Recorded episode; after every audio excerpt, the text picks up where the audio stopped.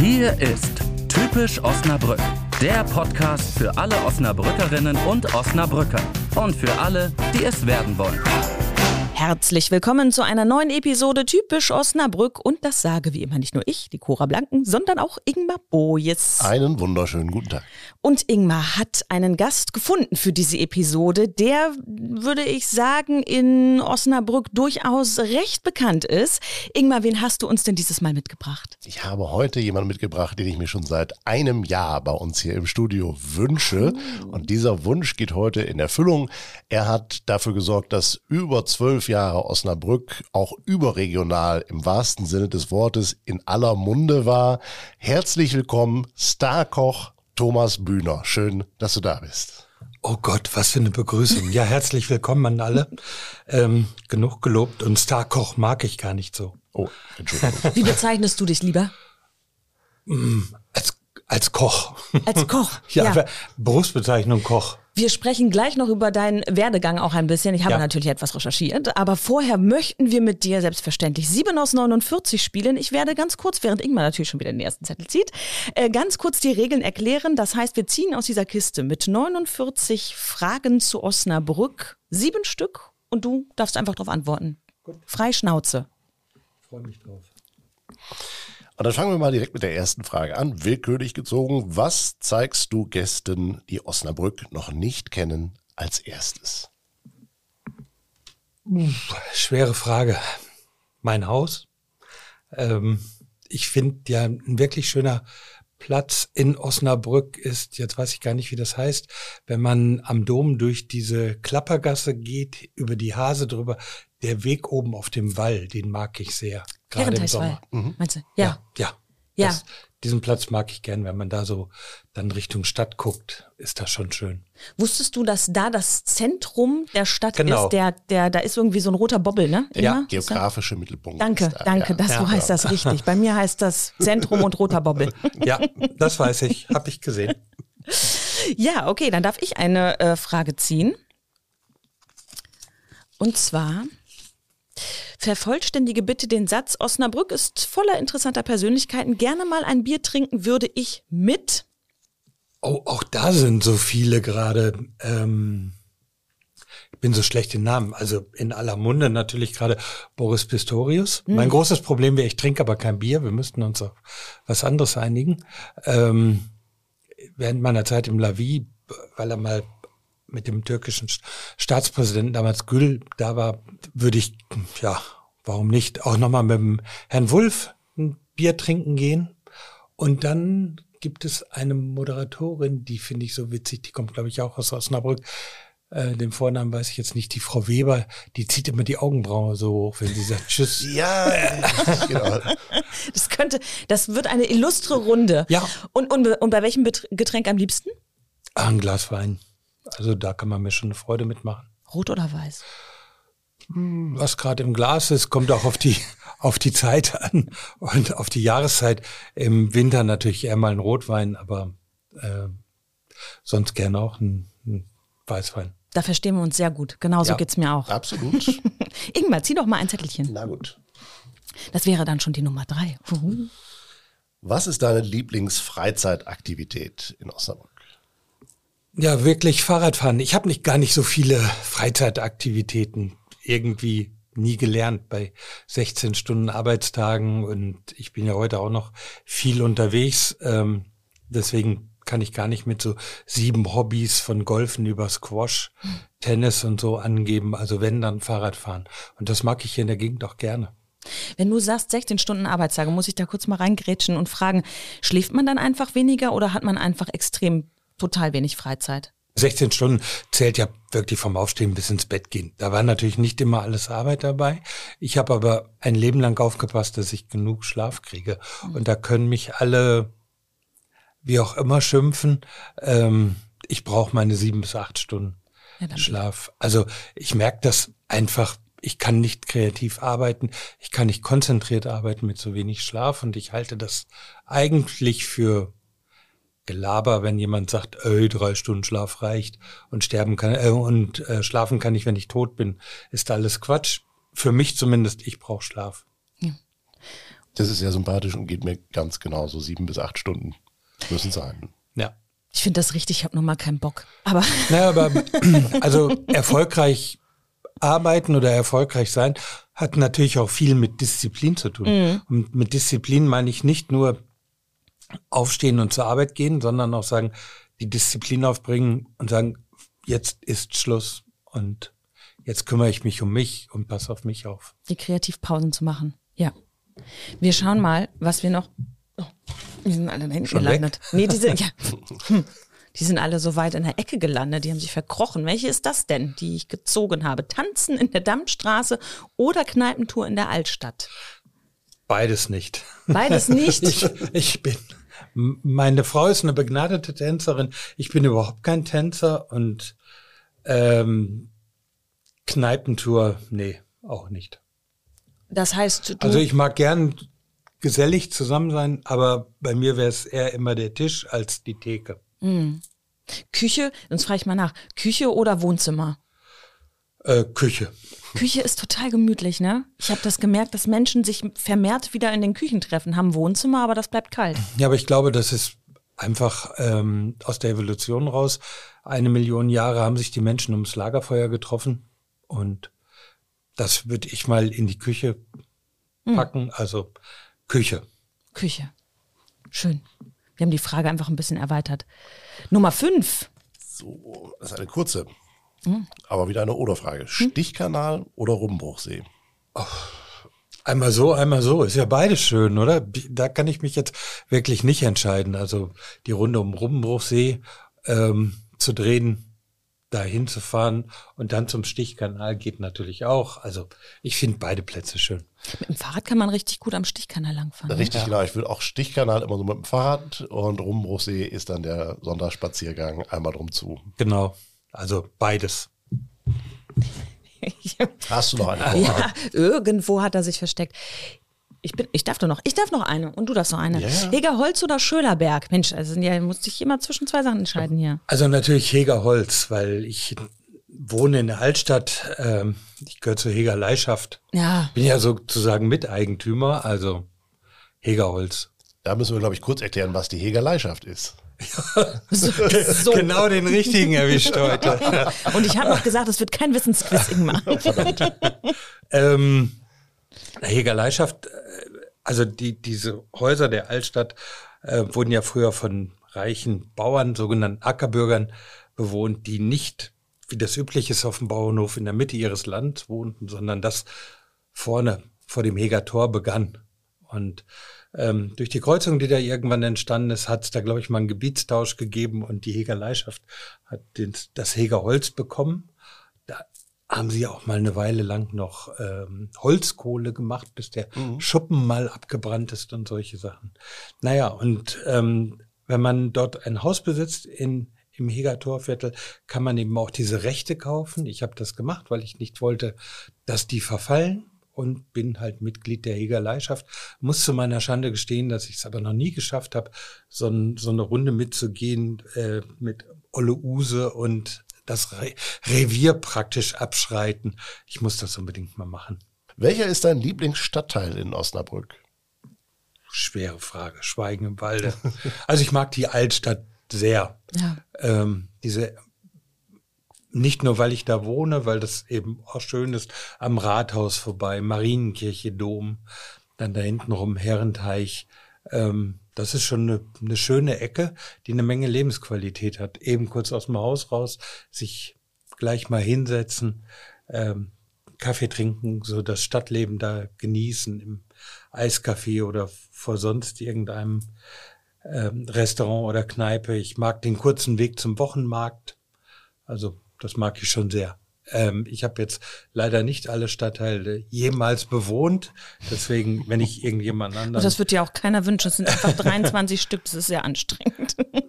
es gibt Großstädte, die haben knapp 100. Also das geht ja noch. ähm, aber ich glaube, dass man in, in vielen ähm, Stadtteilen hier in Osnabrück schön leben kann.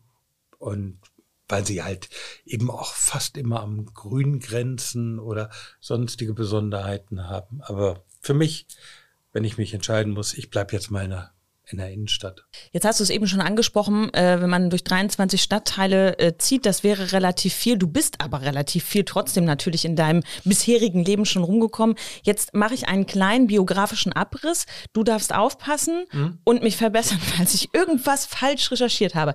Du bist im Tecklenburger Land geboren. Genau. Bist du da auch aufgewachsen?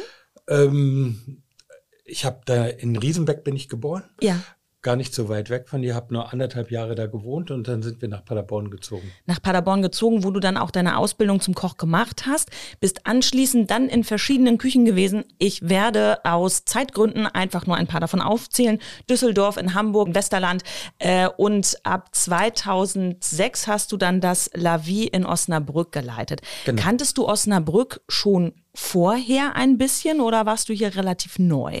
Überhaupt nicht. Also zum Vorstellungsgespräch für das ähm, Objekt La Vie bin ich das erste Mal in Osnabrück gewesen.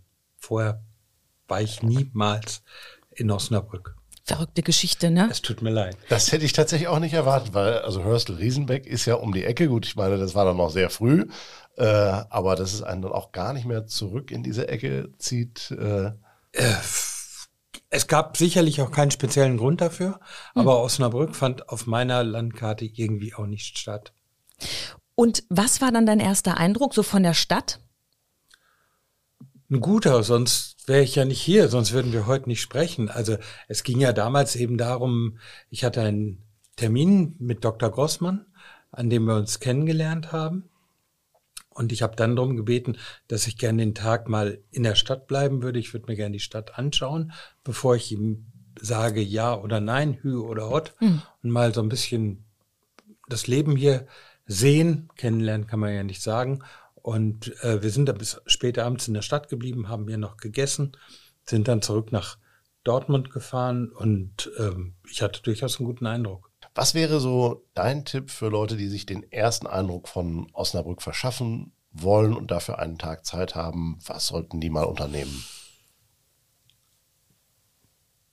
Ja, haben wir eigentlich schon alles gesagt, ne? Okay. Robenbruchsee, Heger, Heger Forst, sich mal in so ein Straßencafé zu setzen, ein bisschen die Stimmung aufsaugen, shoppen gehen und ähm, dann einmal ähm, rum sich ein bisschen die Geschichte Osnabrücks zu Herzen führen. Da hat Osnabrück ja durchaus eine Menge zu bieten.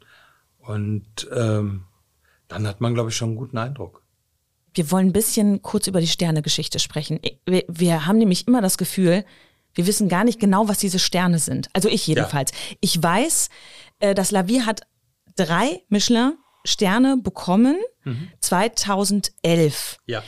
Und jetzt für alle, die sich in diesen Gefilden nicht auskennen, der äh, Michelin ist ein Restaurantführer. Genau, Michelin gehört zu dieser Reifenfirma Michelin, die vor mehr als 100 Jahren, genau, die hm. vor mehr als 100 Jahren gesagt haben, wer viel fährt, verbraucht viele Reifen und der, wir wollen den irgendwie Attraktionen zeigen, wo man was Tolles erleben kann. Ein französischer Führer hat dann natürlich mit Essen zu tun. Und so ist der äh, Restaurantführer von Michelin, Guide Michelin, in Frankreich entstanden.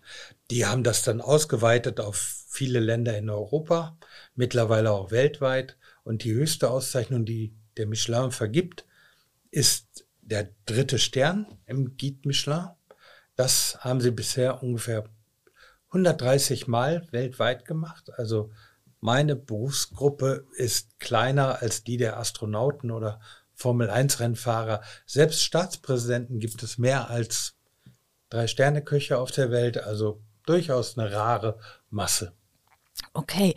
Und das heißt, drei Sterne, die kann man aber auf einmal bekommen. Die muss man, nein, die muss man sich. Ausgeschlossen. Ausgeschlossen. Also ich habe das noch nicht erlebt. Ah. Ich habe schon gesehen in New York, das äh, Madison 11, ein berühmtes Restaurant hat jahrelang nur einen gehabt und dann wumms hatten sie drei.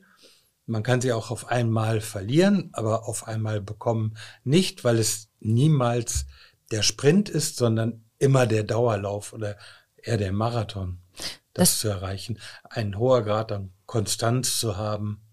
Also nicht wie, wie ein Popstar ein, ein Lied rauszubringen und dann sofort auf Platz eins in der besten Liste zu sein. Das geht beim Kochen nicht.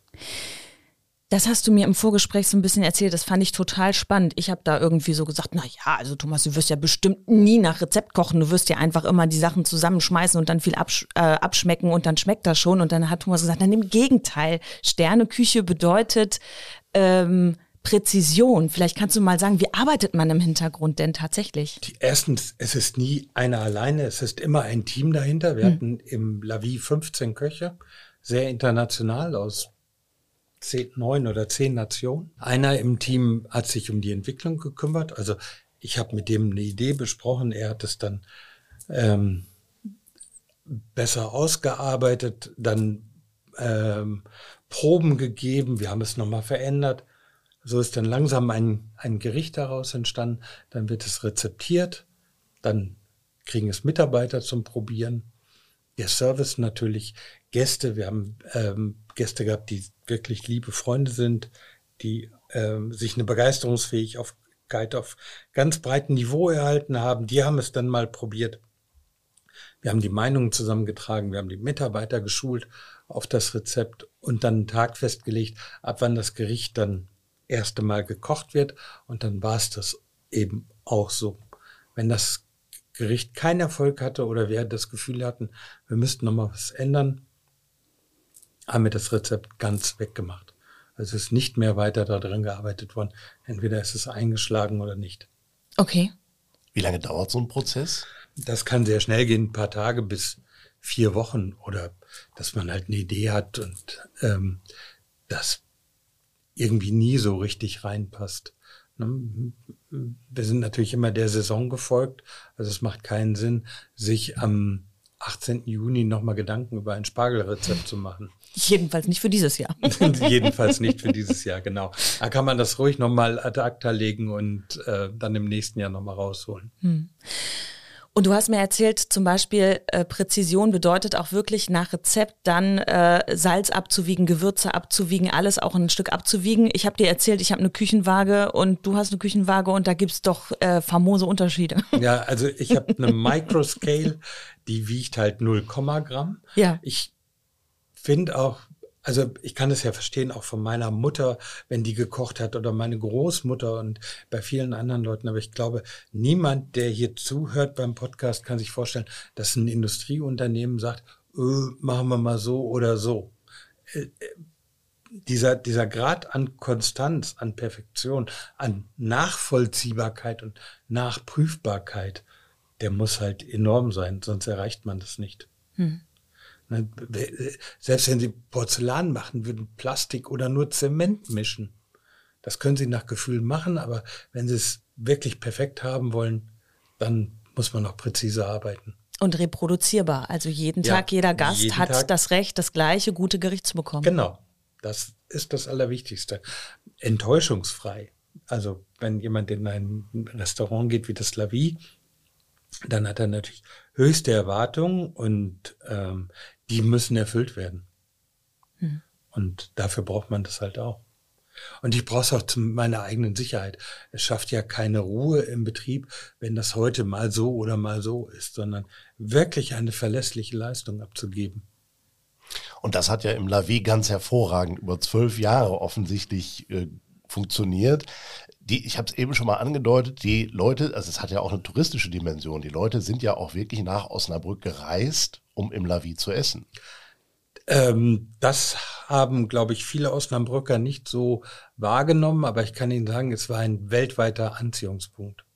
Also dass Gäste gesagt haben, zum Beispiel, als wir den dritten Stern bekommen haben, ähm, hatten wir Gäste aus Brasilien und die haben gesagt, wir haben unserem Piloten gesagt, schmeiß mal die Triebwerke an, da hat einer einen Stern bekommen, wir fliegen da jetzt rüber. Hm. Und ähm, ja, das war manch, vieles ist natürlich im Lavi hinter, hinter dieser vermeintlich steifen Fassade passiert. Viele haben das nicht mitbekommen. Wir haben auch nicht über unsere Gäste gesprochen. Wir haben nicht gesagt, heute Abend ist der oder der da. So, sondern wir haben es immer sehr dezent und zurückhaltend gemacht zum Schutz der Gäste, die kommen. Und deswegen wird das manchmal gar nicht wahrgenommen, wer, mhm. wer alles da war, woher die Gäste kamen. Aber ähm, die Nachricht, dass das Lavi geschlossen wurde, war eine Nachricht, die stand in Nord- wie in Südamerika in den Zeitungen und auch in Australien. Das war eine weltweite Nachricht. Hm. Von der ich aber auch sehr profitiert habe, muss ich am Ende sagen. Also nicht von der Schließung, sondern dass es so viel Aufmerksamkeit erzeugt wird, weil ähm, das hat eben auch zu meiner weltweiten Bekanntheit beigetragen. Und ich bin, ich bin sehr erstaunt, ähm, dass ich in, in anderen Ländern auf der Straße erkannt werde. Und ähm, in Neu-Delhi am Flughafen kommt ein Junge zu mir und sagt, hey, du bist der Thomas Bühner. Ach, Wahnsinn. Und er äh, hat sich ein Autogramm geholt. Gaziantep ist jetzt gerade in der, wegen des furchtbaren Erdbebens dort in, in der Presse. Ich war im September in Gaziantep, eine so traumschöne Region mit so wunderbaren Lebensmitteln, Menschen auch. Und wir waren äh, mit mehreren Köchen dort in, in der Altstadt, waren einkaufen und stehen vor einem Geschäft mit Pistazien. Da kommt ein Mann raus und sagt, äh, kommen Sie doch rein, wir haben drin noch viel schönere Sachen. Dann habe ich gesagt, wieso sprechen Sie mich auf Deutsch an? Sehe ich so deutsch aus? Das war, mein Gott, wir kennen dich doch, du bist Thomas Bühner. Und wie findest du das? Also wie, wie, wie, so ich sag mal, dieser Promi-Status, den du hast, ist das angenehm oder ist es auch teilweise nervig? Nee, ich, ich mag das schon. Ja. Also es ist, ich war mal in einem Restaurant essen, wo ich, als ich rausgehe, haben mich Freunde darauf hingewiesen, dass äh, eben meine leer gegessenen Teller bei Facebook gepostet wurden. Hm. Das mag, mag ich nicht, ja. also ganz ehrlich. Ja. Aber äh, meist ist das ja positiv und das schätze ich schon sehr. Ja. Jetzt äh, gehst du noch wieder einen Schritt raus, du äh, aus Osnabrück, du gehst äh, auch einen ganz einen großen Schritt raus. Äh, in Taipei eröffnest du ähm, zusammen mit einem, ja, wie soll ich sagen, Kollegen äh, ein, ein ähm, Restaurant. Kannst du ein bisschen was erzählen? Was hast du da vor? Ja, zusammen mit deinem Partner. Partner, also, so meine äh, ich, ja. ja. ähm, wir eröffnen in Taipei in einer Mall, die gerade neu gebaut wird, ein kleines, aber sehr feines Fine Dining Restaurant. Es mhm. wird wieder La Vie heißen. La Vie bei Thomas Bühner. Und äh, ich freue mich da sehr drauf. Die Eröffnung wird im April sein, ähm, sofern jetzt alle Bauarbeiter wollen und das mhm. reibungslos funktioniert. Wir haben dort die gleichen Probleme wie hier. Ähm, jetzt gerade Chinese New Year ist ja vorbei. Mhm. Jetzt wird reingehauen. Und ich bin eigentlich zuversichtlich. Du bleibst aber Osnabrück trotzdem erhalten und ziehst deswegen jetzt nicht nach Taipei? Ja, ich bleibe Osnabrück erhalten. Meine Frau hat eine sehr hohe, die kommt aus Ippenbüren, ähm, also gar nicht so weit weg. Die hat einen hohen Grad an Schollenverbundenheit. Hm. Die will nicht weg. Und ich selbst muss sagen, ähm, ich würde auch ungern gehen, zumindest nicht, bevor nicht bewiesen ist, dass ich in einer anderen Stadt, egal wie sie heißt auf dieser Welt, deutlich glücklicher bin, als ich hier bin. Also es macht für mich keinen Sinn, ob ich nach Taipei zum Arbeiten fliege oder von Taipei aus nach Osnabrück zum Ausruhen. Das sind jedes Mal die gleichen Strecken. Es wird so bleiben. Ich könnte mich jetzt für Taipei entscheiden, dort zu wohnen, aber ich muss, ich möchte meine Frau nicht unglücklich machen ich, ich wohne auch hier gerne und ähm, von daher geht das alles. Ihr wollt da, das müssen wir vielleicht ganz kurz für alle sagen, die eben auch äh, Fans, Fans deiner Küche sind und mit dem, was du machst. Es ist European Kitchen, aber kein Kolonialismus, hast du mir gesagt. Das fand ich irgendwie schön griffig. Kannst du es mal erklären? Ja, also die in, in Asien in, und gerade auch Taiwan ist eine eigene ein eigenes Land, aber auch in chinesischen Ländern wird immer unterschieden zwischen Chinese Kitchen und European Kitchen. Ist eine ganz andere Küchenausstattung. Mhm. Diese Woks, die mit den Gasbrennern darunter, wenn man die nicht hat, kann man auch nicht chinesisch kochen. Nicht so wie hier, wo auf einem kleinen Gasflamme chinesisch gekocht wird, sondern ganz andere Küchenausstattung. Deswegen ist das European Kitchen. Wobei ähm, französische Drei-Sterne-Köche haben ja durchaus in vielen Ländern auf der Welt schon Restaurants eröffnet. Die sagen dann aber, die Butter, das Brot, der Wein, das Porzellan, das Besteck, die Tischwäsche, es kommt alles aus Frankreich. So wumms in das Land rein und dann, das meine ich mit Kolonialismus. Hm. Äh, wir haben auch Sachen, die aus Deutschland kommen. Der Herdblock zum Beispiel kommt aus, ähm, aus Deutschland Das Porzellan kommt aus Belgien, das Besteck aus Portugal. Also es ist auch international. Aber ganz wichtig finde ich, dass die Produkte, mit denen wir kochen, aus Taiwan kommen. Und wer selbst zu Hause auch ein bisschen äh, Thomas Bühner Küche sozusagen haben will, der äh, hat auch die Gelegenheit, äh, über den Webshop von Thomas Bühner sich das eine oder andere Produkt mit seinem Label drauf äh, nach Hause zu holen. Und das ist für mich jetzt nochmal die Brücke zu der Geschichte, die ich noch erzählen wollte, wie wir uns das erste Mal getroffen haben. Denn äh, ich hatte mal von einer gemeinsamen Bekannten das äh, Salz, Blüten und Gemüse geschenkt bekommen, habe das äh, immer an unserem Lieblingsgericht äh, verwendet. Und das ist dadurch so viel besser geworden, dass ich, äh, nachdem es dann leer war, das nie wieder so hinbekommen habe wie mit hm. diesem Salz. Und da habe ich gesagt, dann muss ich es jetzt einfach nachbestellen. Es nützt ja nichts. Äh, und einen Tag später, nachdem ich es im Online-Shop bestellt hatte, kriegte ich äh, von dir, Thomas, den Anruf. Ähm, habe jetzt gerade die Adresse gesehen. Ähm, kann ich das nicht eben vorbeibringen? Das ist leichter, als wenn ich es in die Post gebe.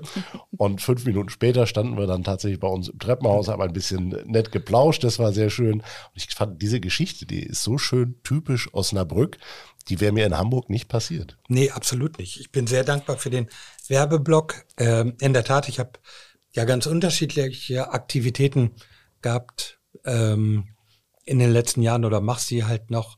Eine davon ist dieser Webshop mit Produkten, die ich über die Jahre halt lieben und schätzen gelernt habe. Also tolle Porzellansachen, ähm, Steakmesser, Küchenmesser und Gewürze. Auch da hat es bei mir früher mal eine Zeit gegeben, wo ich gesagt habe, ich brauche keine gemischten Gewürze, ich kann das selber machen.